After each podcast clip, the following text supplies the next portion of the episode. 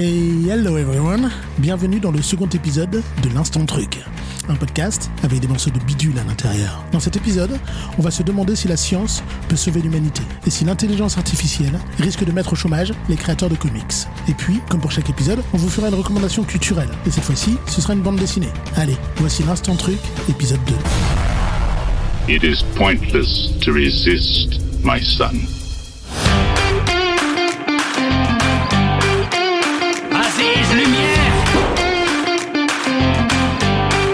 Si c'est un vaisseau plénipotentiaire, où est l'ambassadeur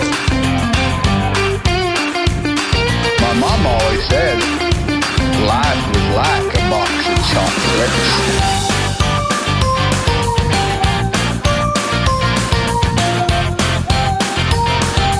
We are the knights who say... Tell me something, my friend. You ever dance with the devil in the night? Bon, dans 10 minutes, je nous considère comme définitivement perdus. Route, là où l'on va, on n'a pas besoin de route. Voici donc le deuxième épisode de l'Instant Truc. Et pour cet épisode, on retrouve le même line-up de coupables que la dernière fois. J'ai l'honneur donc de vous présenter à nouveau Monsieur Mike, Bonjour, bonjour à tous. Xavier, Ouais, salut tout le monde. Nico Tu me l'as piqué, salut tout le monde. et Monsieur Pierre. Bonjour à toutes et à tous. Notre premier sujet donc porte sur la capacité de la science à sauver l'humanité. C'est un sujet récurrent dans les comics. Dans Watchmen, par exemple, l'antagoniste, Ozymandias, veut sauver l'humanité et empêcher la guerre nucléaire. Pour y parvenir, il provoque l'explosion de plusieurs réacteurs d'énergie, ce qui a pour effet de causer la mort de millions de gens. Son but étant de montrer le danger concret pour mieux l'éradiquer. On pourrait aussi évoquer Thanos dans le film Avenger Infinity War, qui, pour empêcher que la surpopulation de l'univers en détruise toutes les ressources, s'acharne à détruire lui-même la moitié de toutes les formes de vie, rétablissant ainsi, selon lui, un équilibre plus favorable à la vie. Plus près de nous, dans le vrai monde, Elon Musk ne cache pas que derrière ces projets un peu fous que sont SpaceX, Starlink ou Tesla, il y a une volonté de sauver l'humanité de la catastrophe climatique annoncée, et ce, à la fois en lui permettant d'accéder à des ressources qui ne soient pas issues des énergies fossiles, mais aussi en créant, peut-être, à moyen ou long terme, les conditions permettant de vivre sur Mars. Alors, qu'est-ce qu'on en pense? La science va-t-elle sauver l'humanité? Au final, euh, et- je pense pas que nous, on soit capable de donner une réponse, mais c'est pas aussi simple que ça. Aie confiance en toi, que- Mike. Après, après, c'est que mon avis, mais c'est euh, un peu des deux. C'est euh, forcément, euh, c'est pas une personne ou un groupe de personnes qui va trouver la solution. Et surtout, ça veut dire que tout le monde, euh, le reste du monde fait n'importe quoi. Et de toute façon, c'est pas grave. Il y a quelqu'un qui va trouver. C'est un peu la solution de facilité, ça. Que si personne ne trouve, euh, on aura l'air de con, hein. Donc faut qu'il y ait des personnes qui cherchent. Mais un chercheur qui trouve, il est au chômage. Oui, parce que quand, enfin, après qu'on parle d'Elon Musk, après, euh, pas l'impression que c'est sa priorité. Si on parle d'Elon Musk, c'est pour deux raisons, c'est même pour trois raisons. La première, c'est qu'il y a un lien direct avec les comics pour Elon Musk, qui est qu'il s'est souvent défini lui-même comme le Tony Stark de la... Oui, alors qu'il a une vraie tête de super méchant. Alors qu'il a une tête de super méchant, tout à fait. C'est plus Lex Luthor que, Tony Stark. Mais, euh, mais il se voit lui-même comme un Tony Stark euh, de la vraie vie, c'est la première raison. La deuxième raison, c'est que via ses activités, il dit travailler pour le, la sauvegarde et l'avenir de l'humanité. Un, via Tesla et les voitures électriques et, les, et surtout les superchargeurs euh, électriques qui permettraient d'alimenter par exemple une maison avec une, une batterie murale, ce qui permettrait d'économiser de l'énergie fossile. Par contre, ce qui sous-entendrait de produire de l'énergie électrique d'une façon ou d'une autre, via Starlink, euh, son réseau de satellites qui est censé amener Internet euh, dans les coins les plus reculés de la planète, et via SpaceX, dont le but avoué est à terme la colonisation de Mars, à très long terme, puisque Elon Musk fait partie des gens qui pensent qu'il existe une planète B possible qui serait Mars. Planète B, plan B, ça marche bien. À Mars, et ça repart. Pourrait aussi rajouter à ça les euh, recherches que fait Elon Musk dans le domaine de l'intelligence artificielle et de l'augmentation physique, donc le transhumanisme au sens euh, large. Donc ça, c'est le rapport avec Elon Musk et le fait que les gourous, entre guillemets, de la Silicon Valley ont tendance à justifier leurs actions par ce biais-là. De dire, oui, on fait des choses qui peuvent être vues comme inutiles, chères ou parfois même extrêmement polluantes, mais à terme, on va sauver l'humanité. Sauver l'humanité. Enfin, l'impression que le plan, c'est sauver l'humanité en son état. C'est ça. Donc l'humanité ne change pas, mais il faut la sauver dans son fonctionnement actuel. Est-ce que ça, c'est vraiment ça le plan qui va nous faire y arriver? Je suis pas convaincu. je crois que personne n'est convaincu autour de cette table. Enfin voilà, les, voitures autonomes euh, électriques, euh, moi quelque part. euh, Par contre, c'est des recherches qui sont nécessaires certainement. Les, batteries électriques, etc. Peut-être que c'est une solution à certaines choses, à un certain moment. Ça, ça répond par exemple à la question que ma femme se posait en regardant Avatar. C'est quoi la ligne électrique qui alimente le porte-à-cabine Où est Jack Sully? Il est en plein milieu de nulle part. Et comment il y a le courant? Comment ça marche son truc? Je dis, bah, c'est pas dur, c'est une batterie, on aura fait des progrès d'ici là. Et c'est exactement le, la recherche qui est en cours quelque part. Enfin, c'est un- on a l'impression que c'est quand même ça. euh. Faut que je revoie ce film. La recherche est en cours et, et on peut même ajouter que beaucoup de personnes euh, qui s'intéressent euh, au sujet des technologies et des technologies futures euh, pensent que le, la technologie la plus importante des années qui viennent, ça sera la batterie. Mais euh, est-ce que c'est pas un mix des deux euh, Laisser la science un peu chercher tout en laissant aussi euh, l'humanité elle-même chercher des solutions de son côté? Un mix des deux qui serait possible, tu vois, une entente possible. Si on, on prend de la science euh, qui est vraiment tournée vers le, les autres, etc. On parle pas de Monsieur Musk ou de Monsieur Tim Cook. euh, Je vais poser la question différemment. Est-ce que on croit qu'il y a une échappatoire possible? Est-ce que, est-ce que l'humanité est sauvable? Est-ce que, euh, pas pour faire doom and gloom, hein, pas pour dire on est foutu, euh, autant se suicider tout de suite, bien sûr que non, mais si l'on en croit les récents rapports du GIEC et le consensus euh, scientifique Que personne n'écoute. que personne n'écoute bien sûr autour de la question, dans le meilleur des cas, on va vers du 1,5, 1,8 degrés d'augmentation. Ce qu'il y a de marrant, c'est que plus le, le- le scénario s'assombrit, je disais cette semaine, il y a un sondage qui dit qu'en fait, il y a de plus en plus de gens qui sont climato-sceptiques. Ce qui, en fait, il faudrait que je change vraiment tout ce que je fais, tout ce que je vis, mais l'objectif, c'est à combien? 40, 50, 60 Oh zut, c'est bon.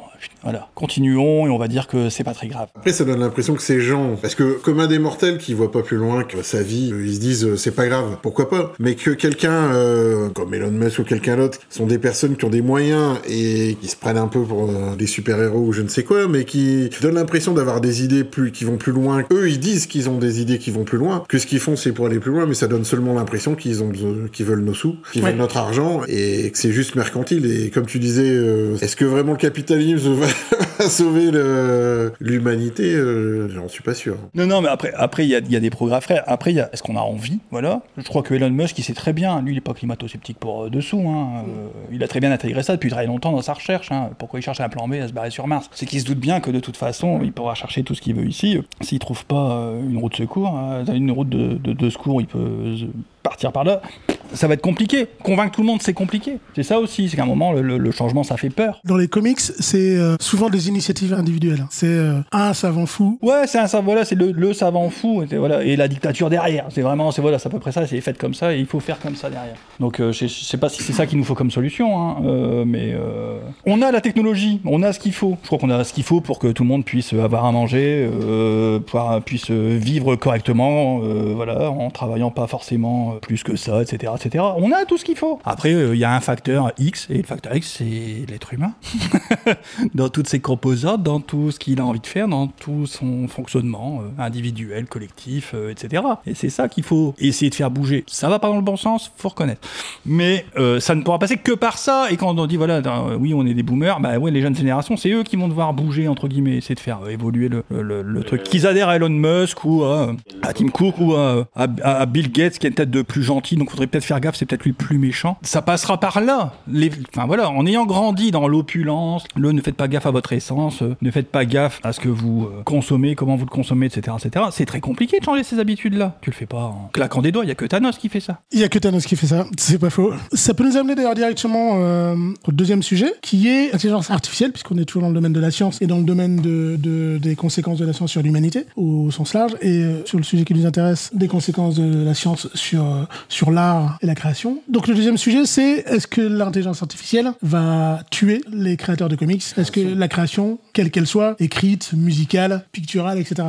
Je vais vous montrer euh, quelques images que je mettrai dans les liens de la description du podcast pour qu'on sache de quoi on parle. Donc, euh, l'état euh, actuel de l'intelligence artificielle en matière de comics, c'est ça. Donc là, je vous montre une planche de comics qui a été faite par une intelligence artificielle dans un style euh, pictural qui est très proche, on va dire, euh, euh, de ce qu'on fait euh, dans les comics modernes. On pourrait y voir du Captain America ou du Captain Britain, euh, ce genre de choses. Euh, Il y a six cases pour les gens qui verront la, la planche euh, dans la description du comics. On a aussi ce genre de choses qui est euh, euh, la planche avec une petite fille au milieu, euh, une planche à dominante rouge avec euh, quatre cases sur la gauche et euh, une case au milieu, une case sur la droite. Tout ça, c'est de l'intelligence Tout artificielle. ça, c'est l'intelligence artificielle. C'est-à-dire qu'à chaque fois, c'est quelqu'un qui, derrière son ordinateur, a dit, a dit un Par exemple, là, sur cette deuxième euh, image, la personne aurait dit, par exemple, je veux euh, une case avec un enfant, une case avec trois enfants, une case avec un enfant en gros plan, le même enfant en plan moyen, un plan large de cet enfant de dos, un plan de foule, euh, et l'intelligence artificielle dessine. Je reviendrai dans quelques instants sur comment elle fait, mais en tout cas elle dessine. Encore un autre exemple sur la troisième image, qui est une image euh, où il y a quatre cases avec une femme euh, astronaute ou spationaute, euh, peu importe. Cosmonaute. Cosmonaute. C'est les Russes. À dominante euh, jaune ou ocre. La suite de cette même euh, série. Encore un autre style. Une femme avec des, des personnages avec des têtes en forme de télé. Là, c'est la même série parce que c'est un comics complet. Elles font peur les deux dernières, vraiment.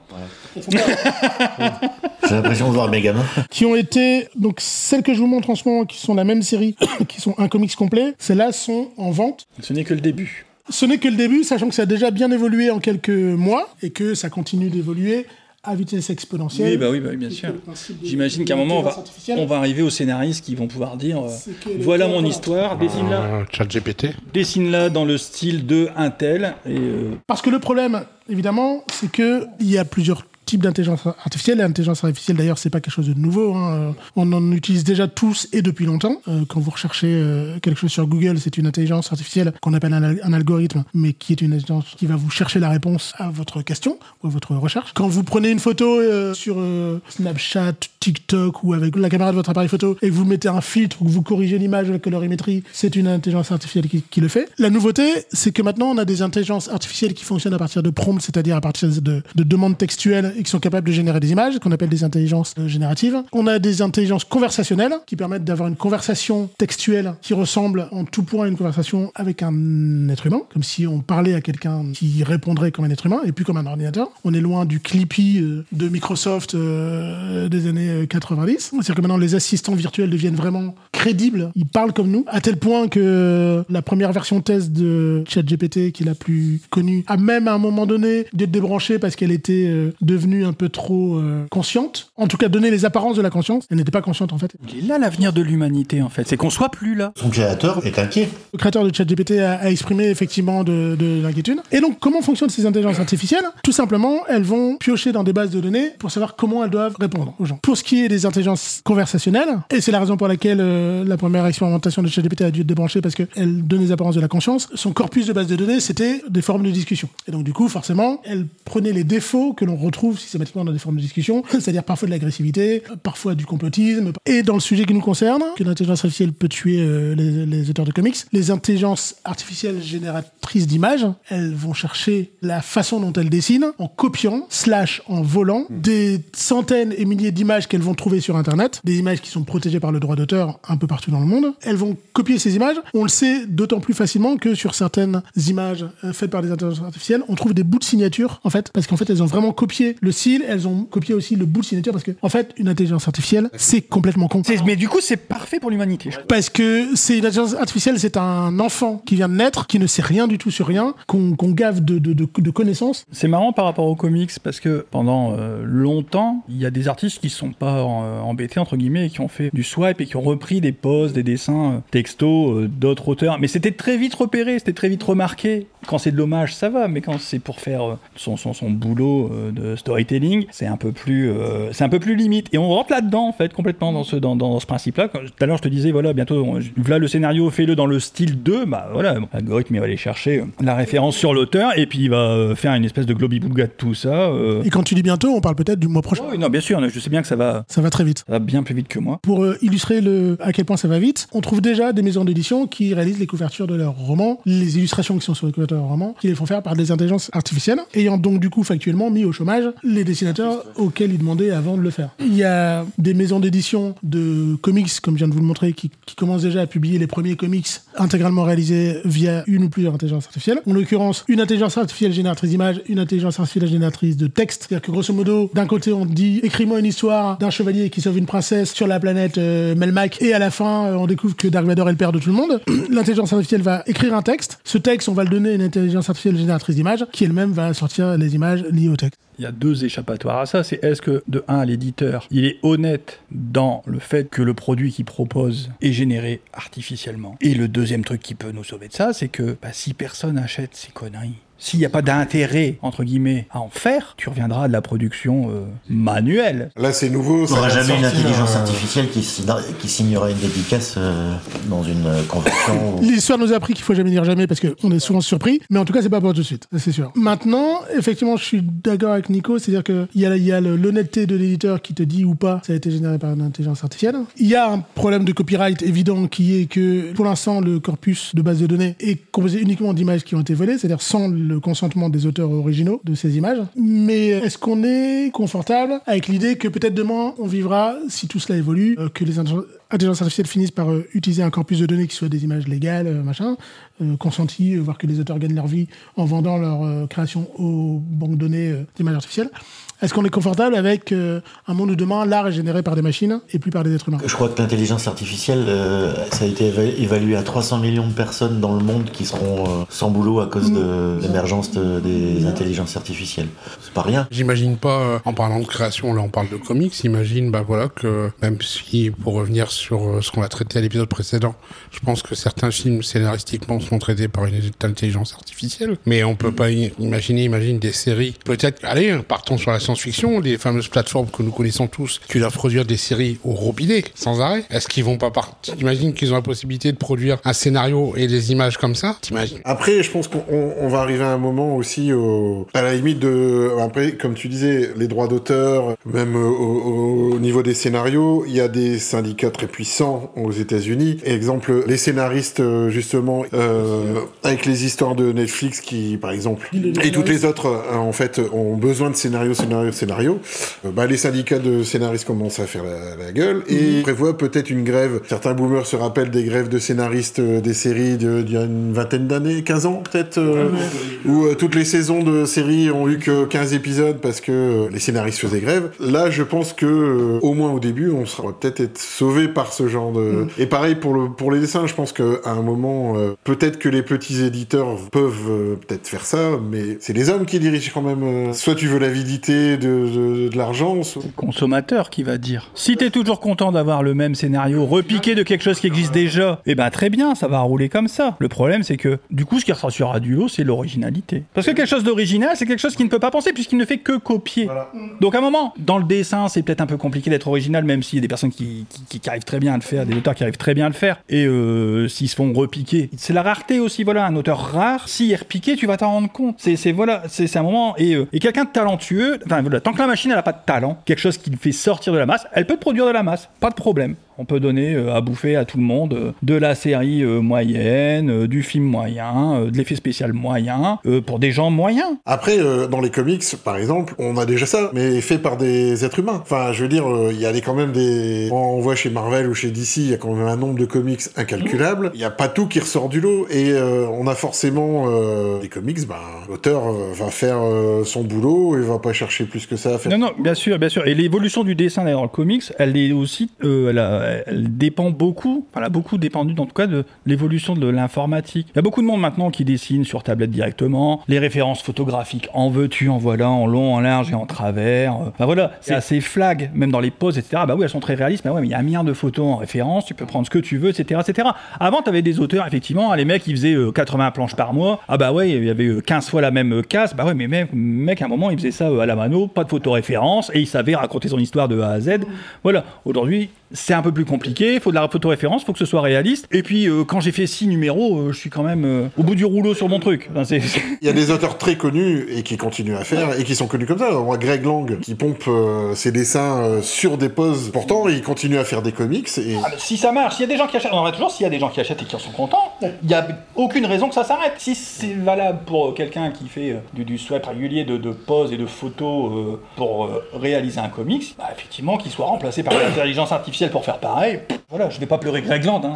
Du moment que Rob Liefeld continue de dessiner. Bah voilà, voilà. C'est moche. On peut trouver ça moche, mais c'est original. Mais C'est son style mais c'est son original. style C'est plus- moche. Il y en a plein qui aiment bien, mais il y en a plein qui aiment pas aussi. Et il fait des erreurs que l'intelligence artificielle n'oserait pas faire. D'anatomie, etc., etc. Il y a des couvertures de Liefeld où euh, je, vois un Captain America qui a un torse qui fait euh, presque la largeur de son corps, enfin de la largeur de. Avec des seins, de avec des seins. Voilà, on se demande s'il y a de profil ou s'il y a de face, on n'arrive même pas à voir. Mais en même temps, tout de suite, on sait que c'est Liefeld. Ah oui, ça Une intelligence artificielle qui, si on lui demande de dessiner comme Liefeld, ça, ça, ça va faire mal. Ah, puis il lui foutra un procès au cul.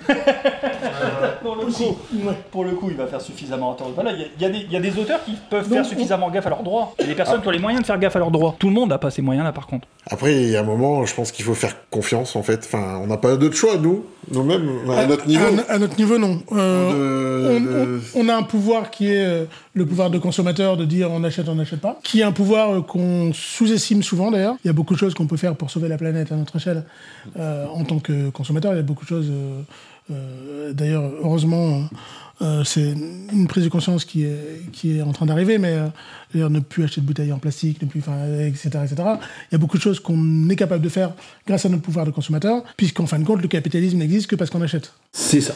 On n'a pas- on a- on a- on a vraiment pas conscience Et non pas parce qu'on a. Non, mais c'est vrai. Le, le capitalisme, il existe parce qu'on achète, pas parce qu'il vend. Non, non, c'est ça, oui, parce qu'on achète. Et voilà, s'il vend et que personne n'achète. Il a quand même l'art de nous faire croire que c'est indispensable.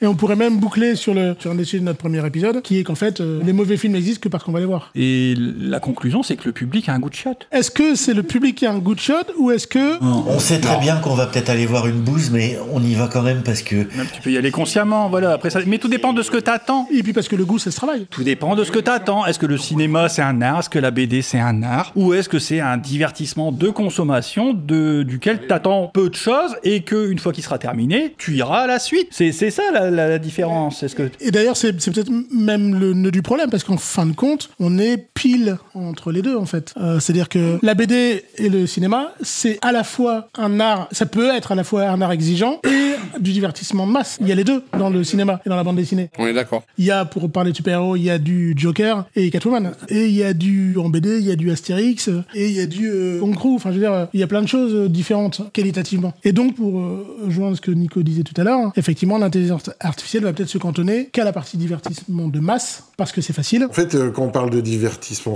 de masse, après, c'est pas forcément qu'on va trouver forcément meilleur. En musique, on peut se rappeler quand même que vient boire un pico à la maison, rester un nombre de semaines incalculable, numéro un des ventes. Pourtant, euh, voilà. C'est pour ça qu'il y a un truc, qui a- par exemple, dans les divertissements que l'intelligence artificielle, je crois pas qu'elle pourra aller euh, là-dedans. Le sport, un match de basket, un match de foot, un match de, de rugby, de football américain, de ce que tu veux. Le scénario, tu le connais pas. Il s'écrit devant toi et tu vis le truc. Quelle intervention on va pouvoir faire là-dedans? L'assistance de l'arbitrage. Pour le foot, le rugby, etc. Je pense qu'il peut y avoir une part d'intelligence artificielle. Dans le football, euh, la goal line, là, hop, on voit l'image. Si le but, avec la montre qui vibre de l'arbitre, si le, but- le ballon a passé la ligne, c'est vraiment un truc... euh, Est-ce que c'est un progrès ou un défaut? C'est certainement un progrès pour le coup là. On est sur un progrès. Il intervient potentiellement sur le scénario. Voilà, on en revient. Les poteaux carrés, c'est pareil. Euh, Est-ce que le but il a franchi la ligne ou pas? C'est exactement ça. Mais par exemple, le sport va, rester vraisemblablement un, divertissement relativement euh, clean de, cette intervention-là. Ou en tout cas, on peut pas trop se poser de, questions de est-ce qu'on vend quelque chose qui a été fait par un humain ou est-ce qu'on vend quelque chose qui a été euh, qui a été qui a été produit par une intelligence arti- artificielle. Là, tu vas voir hein, quelque chose qui est il va arriver, ce qui va se passer et on sait pas. Et il y a la musique aussi, un truc important, la musique. La, la- la musique, pour le coup, c'est pareil. On parle de la- on peut parler de la musique sur, sur, sur le sujet. Hein. Je disais cette semaine, je sais plus, il y avait un faux morceau de Drake et The Weeknd qui est sorti, qui était sur Spotify pendant 4 jours. Ils ont pété un plomb, ce qui est, ce qui est, ce qui est relativement normal. Euh, le risque par rapport à ça, oui, il y a certainement des, des, des, des, des intelligences artificielles qui vont écrire des morceaux, c'est bien, avec un petit coup d'autotune par au-dessus. Et puis, enfin voilà, bref, ça va être sur, sur de la consommation, avec toujours quelque chose qui se ressemble beaucoup d'un morceau à un autre, etc. etc. Sur... Après, tu vas aller voir un artiste en concert, tu y vas au concert. Et c'est là, et d'une certaine façon, peut-être que la réaction par rapport à ça et par rapport à l'art, la créativité, ça va être la proximité qui va revenir aussi, ou en tout cas la proximité, le fait de se déplacer pour aller voir des événements, des choses qui se passent devant toi. Comme euh, le discours euh, des exploitants de salles pour sauver le cinéma, c'est euh, il faut refaire des films événements pour que les gens se redéplacent à nouveau, leur apporter quelque chose qui ne vont pas sur les plateformes. C'est là-dessus qu'est parti pâté en France. hein. Faire, euh, Avec euh, Astérix et avec euh, les Trois Mousquetaires. euh, Voilà, et faire des gros films événements, trois par an. Et... Après, euh, enfin, quand on voit quand même que les films, enfin, on revient enfin sur Avatar, mais Avatar ou même le, je me rappelle à l'époque du premier ou quand il y a eu Bienvenue chez les Ch'tis, c'est des films qui ont tellement marché qu'amènent les gens au cinéma. Et il y en a même certains, ben il y a plus de place à la séance, ben je vais voir un autre film. Et puis euh, je vois la bande annonce d'un autre film, j'ai envie d'y aller. Et après c'est vrai que du coup on, on se cantonne aux films américains, euh, aux gros blockbusters américains, c'est ça truc qui est bête dommage. quand même, il y avait le, il y a l'histoire du délai aussi de sortie. hein. On a quand même vécu dans une période où, euh, entre le moment où le film y sortait et le moment où on le retrouvait en cassette vidéo. Ou en DVD, ou en DVD, il se passait un an, voire un an et demi. Euh, la première diffusion télé, c'était à plus de deux ans. T'allais pas le voir au cinéma, ton film, tu le voyais pas tout de suite. hein. Maintenant, ton film, euh, deux mois après, voire 15 jours après, s'il marche pas, il est sur la, il est sur plateforme. Il est limité à voilà. six mois. Ouais, voilà, on est limité à 6 mois. Et, et, et je te, et je te parle, parce que c'est pareil, auparavant, n'existait pas les téléchargements, les machins, etc. etc. Aujourd'hui, tu peux toujours trouver un moyen de le voir, ton truc. Enfin voilà, donc euh, avant, t'allais pas au cinéma, t'attendais tes deux ans, deux ans et demi pour le voir à la télé une fois, tu l'enregistrais, tout ça, des mots bizarres. Si tu voulais le revoir, non mais c'est voilà, c'est- c'est c'est toute une autre, euh, un autre, une autre consommation. Une consommation qui joue, joue euh, moins aujourd'hui sur l'événementiel.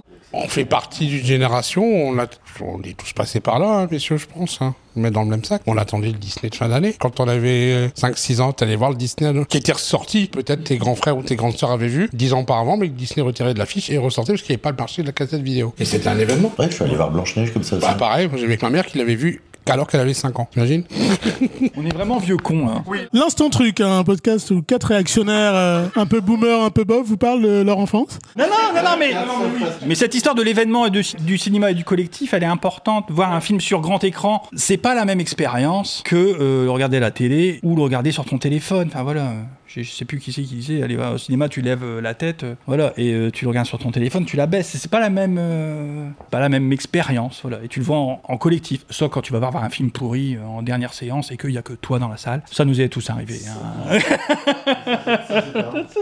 Il n'y a aucun regret en tout cas. Enfin, moi j'ai- j'aime bien ces moments-là. Bien sûr. On est tout seul. Oui, et puis ça, ça arrive encore, parce que les salles sont quand même pas souvent Pleines. remplies. hein. non, non, non. Ça fait quand même un sacré paquet de temps que j'ai pas vu un film complet au cinéma. Euh, la dernière fois que j'ai fait la queue pour, a- pour aller voir un film, euh, ça doit dater de la sortie de, du Réveil de la Force, c'est-à-dire euh, le premier, la, la dernière trilogie Star Wars. Il y a qu'une trilogie.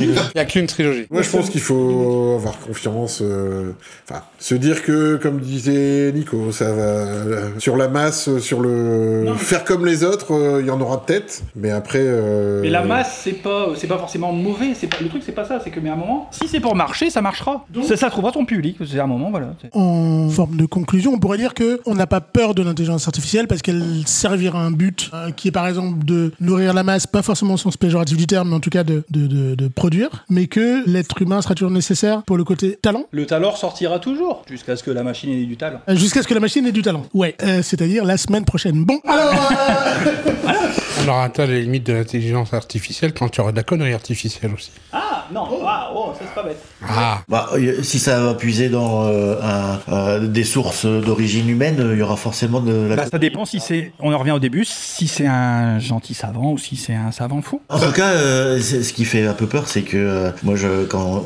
avec toutes ces histoires d'intelligence artificielle, je peux pas m'empêcher de penser à Terminator. Quoi. Bah oui, c'est c'est évident. Skynet. Et est-ce qu'un jour il y aura une Sarah Connor euh, qui fait voilà c'est ça qui me non, non, c'est à côté. et j'ai envie de relire euh, Asimov quoi. oui, les lois de la robotique. Mais voilà, en plus on les connaît les scénars. Bah oui c'est C'est ça. ça le pire. Voilà, d'une part, on a toute la technologie qu'il nous faut et qui pourrait faire qu'on vive tous très bien, et on connaît tous les scénars du pire. Alors ça c'est super intéressant parce que je me suis effectivement souvent fait cette remarque qui est que on a également grandi abreuvé de bouquins. Ouais, parce que moi, quand je vois Total Recall, j'ai pas envie d'aller sur Mars. C'est ça. On a on a grandi abreuvé de bou- bouquins qui nous ont un peu prédit euh, ce qui se passe. Mad Max. Blade Runner, euh, Asimov. euh. Philippe Cadic. Et donc, est-ce que, en fait, comment définir une espèce, l'humanité, qui sait déjà dans quelle merde elle se dirige, mais qui va quand même? Vous avez 4 heures. Non mais non on sait déjà Parce qu'en fait, on sait. on sera déjà on sait déjà qu'on sera dans la résistance. On sait quand on lit, quand on lit les, les, les romans cyberpunk, on sait les multinationales, euh, la guerre de l'eau, euh, le réchauffement climatique, euh, la technologie, euh, Robocop, Starship Trooper, euh, Total Recall, Terminator, enfin les- le cycle des robots, euh, Fondation. Le cinquième élément. ouais. Alors le cinquième élément, C'est pour le boulot de Mézières, les machins, tout ça et tout. C'est pour ça. même Aziz Lumière dans le générique.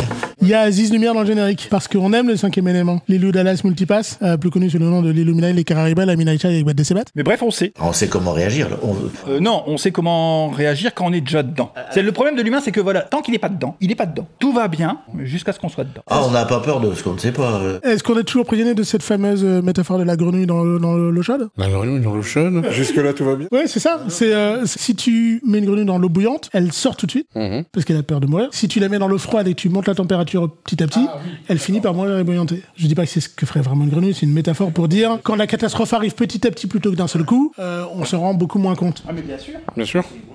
Bah oui. La preuve c'est qu'on est sidéré entre guillemets quand il y a un événement qui, qui est marquant et qui est qui remet en question pas mal de choses. Si ça arrive de façon diffuse, bon, c'est plus acceptable, tolérable et confortable surtout. Confortable, au bout d'un moment, l'eau elle est chaude.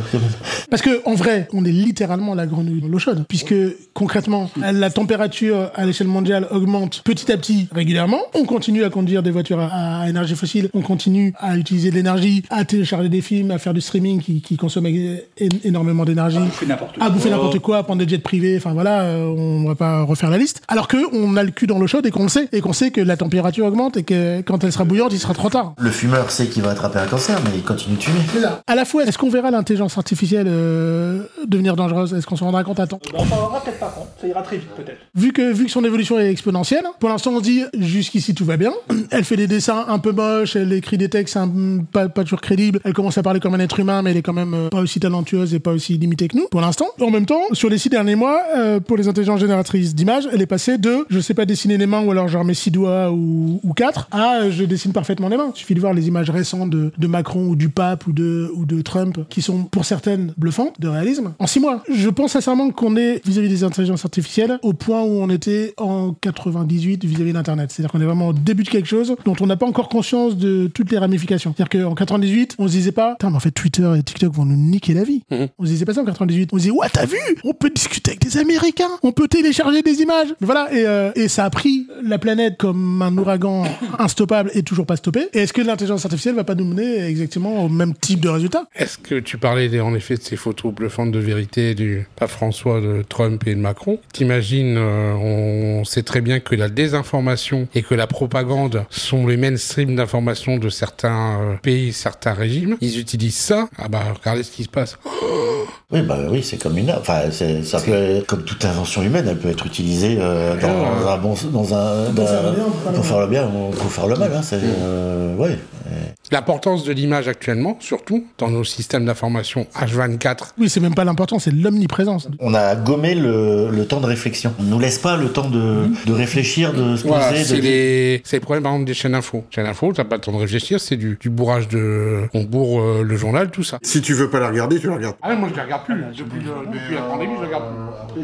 Qu'est-ce que tu vas devoir retenir après c'est voilà parce que même si que ça commence à écrire des bouquins tout ça, tout, tu vas te dire on va fixer une date euh, voilà 2023 euh, je, je, je ne lis plus rien je ne regarde plus rien qui date d'avant euh, 2023 euh, d'après 2023 après ça peut être ça aussi. Après c'est pas comme si culturellement euh, j'avais pas un certain nombre de lacunes et que je pouvais pas avoir des bouquins euh, et des films à regarder jusqu'à la fin de ma vie euh, sans regarder quoi que ce soit qui va sortir euh, à partir de demain. Mais ça peut être un réflexe euh, salvateur par certains côtés. Et ça, pose un problème euh, euh, une question que je vais adresser euh, à ceux d'en- d'entre vous autour de cette table qui ont fauté et de, ce fait euh, fait des enfants. Comment on éduque les enfants sur l'utilisation d'Internet et sur euh, attention, ce que tu vas voir n'est pas, ne sera pas toujours la vérité, voire pas souvent. Un peu comme la télévision peut-être. Comme peut-être comme nos parents à l'époque ont fait sur la télévision. Ok, tu regardes la télévision, tu regardes certains trucs, tu peux pas tout regarder. Et Internet pareil. Ouais, bon alors, j'ai quand même regardé Colaro comme toi. hein. Oui, on a tous vu la Playmate, euh, La c'est bon, euh, à 9 Ouais, parce que ans, mon 8 père ans, c'est bon. Euh, comment on fait Comment on fait euh, ben, On essaie de faire gaffe, on rabâche, on explique. On, inter on interdit. Mais je suis désolé, euh, je, je, alors, je sais que c'est pas forcément effectivement euh, ce qu'il y a de mieux, mais il faut interdire par moment. Ah, si, si, si, il y a, il y a, il y a, il y a Faut des choses. C'est pas, limiter, c'est, en fait. c'est pas interdire, il y a des choses, euh, il y a des choses, c'est pas le moment. Et puis il y a des temps, il y a, Il y a, il y a des âges, c'est pas le moment. il y a des temps et des âges, voilà. Et- mais il faut, c'est, compliqué, hein, c'est mettre des, des verrous et, euh, et te dire, se, se- se dire que bah ouais, mais les autres, oui, mais les autres, euh, c'est les autres. vous, vous êtes les miens. Donc voilà, il faut, faire gaffe, faut être vigilant parce que ça va très très vite. Par contre, effectivement, voilà, mon fils qui me ramène des infos, euh, qui me dit, t'as vu ça, t'as vu ça comme info? Je dis, mais qu'est-ce que tu me racontes? Tu- D'où elle vient ton information Voilà, voilà, non, mais voilà, ne serait-ce que YouTube, les shorts là qui défilent, euh, qui regardent euh, en automatique. Putain, comment tu, tu fais pour regarder ça tu- Et il enchaîne les trucs. Voilà, il. Et moi j'en vois dans le métro, ils sont comme ça, ils te regardent la vidéo, ils, ils vont même pas jusqu'au bout, ils font un like, euh, ils passent à la suivante, euh, ça a même pas démarré qu'ils font un like. Pour regarder des trucs de niveau entre vidéo gag et euh, Raël. Voilà, c'est à peu près euh, le grand écart. Voilà, c'est. À noter quand même qu'entre vidéo gag et réel, ils arrivent quand même parfois à avoir des choses intéressantes aussi. Ils vont peut-être écouter notre podcast. Et Il y a aussi des choses intéressantes sur TikTok. Bah, L'important, c'est que les gamins ils aient des centres d'intérêt et que leur seul centre d'intérêt ne soit pas uniquement ce, ce- ce- cette façon euh, figée de passer systématiquement à autre chose chose et qu'ils aient un moment. Quand tu définis ça, cette façon figée, de passer à plein de choses. euh, Ouais, mais en étant statique et en étant plus acteur, en étant uniquement. euh, Enfin, normalement, c'est toi qui regardes l'écran, mais à un moment, tu te dis, c'est l'écran qui te contrôle et qui te fait bouger pour aller toujours à un truc d'après, une page, encore un, encore un, encore un. Qui maîtrise qui? Il y a des études qui ont été faites, on sait que l'algorithme de TikTok, par exemple, qui est le pire, entre guillemets, des algorithmes, est fait pour ça parce qu'en fait, à la différence de YouTube ou de Twitter euh, ou de Facebook, TikTok, tu choisis pas les vidéos que tu regardes, tu regardes un flux et c'est en fonction de, des vidéos sur lesquelles tu t'attardes le plus souvent qui va te proposer automatiquement des vidéos du même style. Si tu, tu avant de passer à la suivante, si tu regardes un peu plus longtemps des vidéos de chat, il, va te- proposer des vidéos de chat euh, plus souvent. Alors que sur les autres, il y a un peu de ça, mais il y a aussi le fait que tu peux décider de choisir des, de suivre des Mais même, enfin, déjà là, c'est carrément aléatoire et ça dépend de, effectivement de ce que tu regardes. Mais même le principe des plateformes. Aidez-moi à vous connaître. Donnez-moi vos centres d'intérêt. Qu'est-ce que vous aimez bien dans ma vie? Va te faire foutre. C'est moi qui choisis ce que je veux et euh, un jour j'ai envie de regarder ça, un jour j'ai envie de regarder ça. C'est moi qui choisis. Me propose rien. Je ne t'ai rien demandé. On en revient à l'intelligence artificielle et à la connerie euh, supposée et à mon avis bien réelle de l'intelligence artificielle, qui est que un algorithme qui te propose euh, telle ou telle vidéo, telle ou telle série est une intelligence artificielle et elle est conne parce qu'en fait penser que parce que t'as regardé Terminator forcément t'as envie de voir dans la foulée un autre film de SF, ça peut être vrai, mais ça peut être aussi complètement faux. Tu peux très bien dans la foulée euh, avoir envie de passer une comédie, avoir envie de voir un documentaire euh, sur le Serengeti. Après, ça a un impact à ne pas se laisser faire. hein. Parce que moi, le temps que je choisisse un film, je dors. Tu te galères, tu choisis, tu te laisses proposer. Effectivement, c'est pénère. Ah, tu vas regarder ça, tu me l'as dit, ouais, yo. Mais pour, mais pour revenir sur les enfants, je pense quand même, enfin, je pense qu'on est tous comme ça. L'important, c'est d'en parler aussi, c'est de, Mm. de, de pouvoir aussi partager et aussi parler des choses qu'ils peuvent voir et essayer de demander ce qu'ils ont vu et essayer de, en fait, c'est ça, essayer d'essayer euh, discerner euh, ce qui peut être euh, faux. Enfin, Oui, il peut y avoir une, édu- éducation, à- de, de, de, de, par- de un parler. accompagnement et une éducation oui, à, en fait, à euh, ce qui parce qu'après- se présente devant leurs yeux. Même, même sans forcément être derrière eux. Après, c'est sûr que euh, il y a un moment, il faut interdire, il faut limiter. Mais à un, mo- à un moment, il va plus pouvoir limiter non plus. Ouais, mais c'est important de, de les éduquer à ça, de dire attention, les, les informations, tu vas pas les chercher de toi-même sur internet en tapant un mot ou alors un truc que Google va te proposer, tu vois, voilà. En mode vieux con, pareil, bah ouais, France Inter tourne tout le temps à la maison. Il est toujours en bruit de fond, ce qui fait que le matin, les gamins ils se lèvent, ils écoutent la radio, ils entendent les informations, ils y comprennent quelque chose, ils ne comprennent rien, mais en tout cas, ils écoutent une source d'information que moi je considère relativement fiable. Euh, et en tout cas, et, et réfléchi. Ils sont pas euh, systématiquement euh, de, devant, avec un l'écran allumé, que ce soit de, de téléphone, de, tablette ou devant la télé, à regarder une chaîne d'infos avec des bandeaux qui tournent dans tous les sens, tout qui clignote, euh, 40 000 infos, tu comprends rien du tout, puis en plus ça, ça dit pas grand chose particulièrement. C'est plus du brouhaha qu'autre chose. C'est de la punchline, c'est de la. Ouais, c'est, de la- c'est plus du brouhaha qu'autre chose. Donc, et ça, ces habitudes-là, je crois que si elles sont prises très tôt, les enfants, ils peuvent en garder au moins une partie et dans, le, de- dans, dans le fait de, de, de, de récupérer l'information au bon endroit. Après, ils feront comme euh, nous aussi, hein, l'information, des fausses informations, on en a euh, récupéré, colporté, euh, et euh, il faut passer par là, il faut être pris pour être appris, c'est toujours pareil. c'est- voilà. Ils vont se planter, on est là pour euh, les aider. Ok, donc on peut conclure en disant que tu n'es pas euh, complètement dark. Tout va bien. Franchement, c'est le bonheur intégral. Si c'est pas euh, trop dark, comme ça. De toute façon, un jour, on va tous mourir, donc. Voilà, de toute façon, un jour, on va tous mourir. Vous l'aurez entendu dans l'instant truc, si vous ne le saviez pas encore. oh, merde, J'ai spoilé la fin.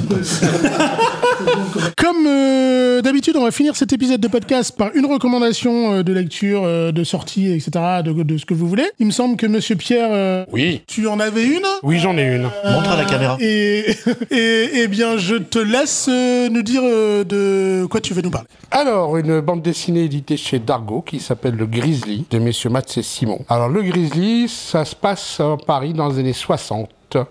Euh, le mec, il est vendeur de voitures, il a ses compagnons d'enfance qui tiennent un resto, euh, etc. Et c'est l'ambiance de Paris des années 60, l'ambiance euh, un peu Michel Audiard, film de Georges Lautner, etc. Le dessin est pour moi, alors je suis pas expert en, en dessin, mais je trouve qu'il est très plaisant à regarder. Je vous laisse voir. Je mettrai un lien dans, le- dans la description du podcast. Le scénario est très sympa. Pourquoi je vais en parler? Parce que c'est un premier numéro, c'est original. Euh, tu peux peut-être citer le nom des auteurs? Oui, Mats et Simon. Et c'est édité chez Dargo. J'ai trouvé ça dans ma librairie préférée qui s'appelle Astro City, 50 rue de l'hôpital militaire à Lille. Très très bonne librairie. Voilà, très très bonne librairie. On n'est pas sponsor, hein, c'est juste une très bonne librairie. Et donc c'est le premier numéro, le premier Ah, c'est du placement de produit. Est-ce qu'il y en aura? J'ai touché pour ça. et c'est le premier volume. Ben voilà, je le recommande parce que peut-être qu'il y en aura, on espère qu'il y en aura un deuxième et peut-être un troisième, etc. C'est des initiatives à soulever. Ok, redis le titre. Le Grizzly, un drôle de chabanet, aux éditions Dargo. Ok, ben merci beaucoup. C'est la fin du deuxième On se retrouve euh, très bientôt. Merci, merci beaucoup messieurs. Et puis bah à bientôt.